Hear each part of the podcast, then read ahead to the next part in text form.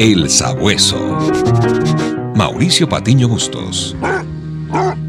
Hola, ¿quién pudiera imaginar que dentro del corazón de este hombre atormentado por el dolor de la genialidad, ardiera la pasión por reconciliar al mundo a través de la igualdad, de la fraternidad y de la libertad? Hoy seguiremos las huellas de Beethoven. ¿Me acompañas?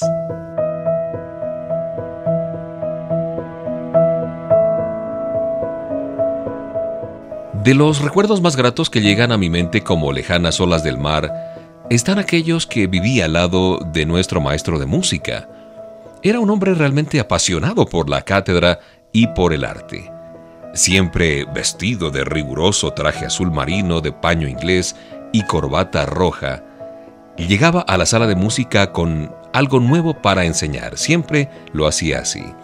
Una mañana, el maestro Alomía Traía bajo el brazo un acetato de esos de vinilo que él acababa de comprar en la discotienda del centro de la ciudad.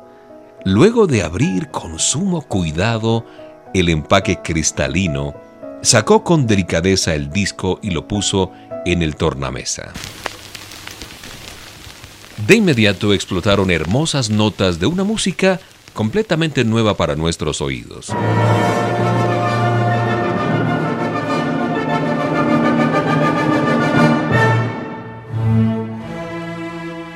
Este es el último movimiento de la novena sinfonía de Beethoven que hoy vamos a estudiar, dijo emocionado el maestro.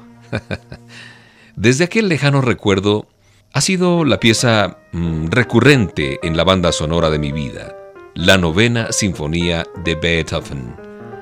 Con estas añoranzas musicales al hombro, resolví seguir las huellas del genio creador de esta y de otras maravillosas piezas de la música académica del romanticismo, Ludwig van Beethoven.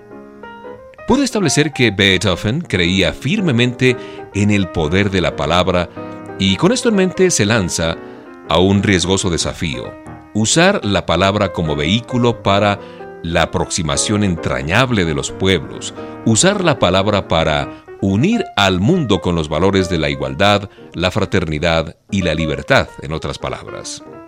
Puedo decir que el gran genio de Bonn experimentó a través de la novena sinfonía y en ella el famoso himno a la alegría, una auténtica libertad creadora.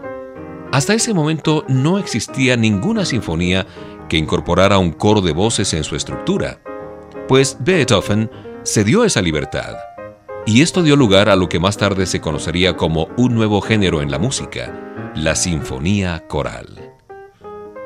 Vale recordar aquí que el himno a la alegría es el cuarto movimiento de la novena sinfonía de Beethoven en la que musicaliza el poema de su compatriota Friedrich Schiller. Es una pieza que ha influido en la historia de la música y que aún hoy nos sorprende porque tiene pasajes que no solo rompen con su época, con la estructura, sino que hoy suenan casi futuristas. Realmente uno no los puede ubicar temporalmente.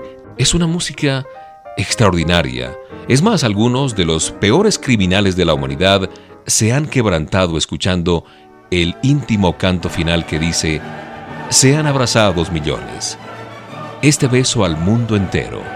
Hermanos, sobre la bóveda estrellada, debe habitar un Padre amoroso.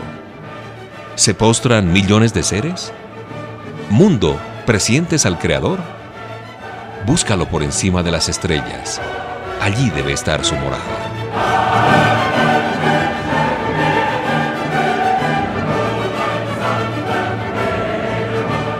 Precioso, ¿verdad? Tanto la pieza en su conjunto como el último movimiento de esta novena sinfonía de Beethoven han sido usados por diferentes ideologías en todos los tiempos y han desempeñado un papel simbólico en la reconciliación entre los pueblos, aunque sea obviamente de manera temporal como todas las cosas humanas. Dios siempre ha estado reconciliando a la humanidad. Por medio de Cristo Jesús, Dios hizo que todo el universo volviera a estar en paz con Él. Y esto lo hizo posible por medio de la muerte de su Hijo en la cruz. Él es el único que nos ofrece una reconciliación eterna.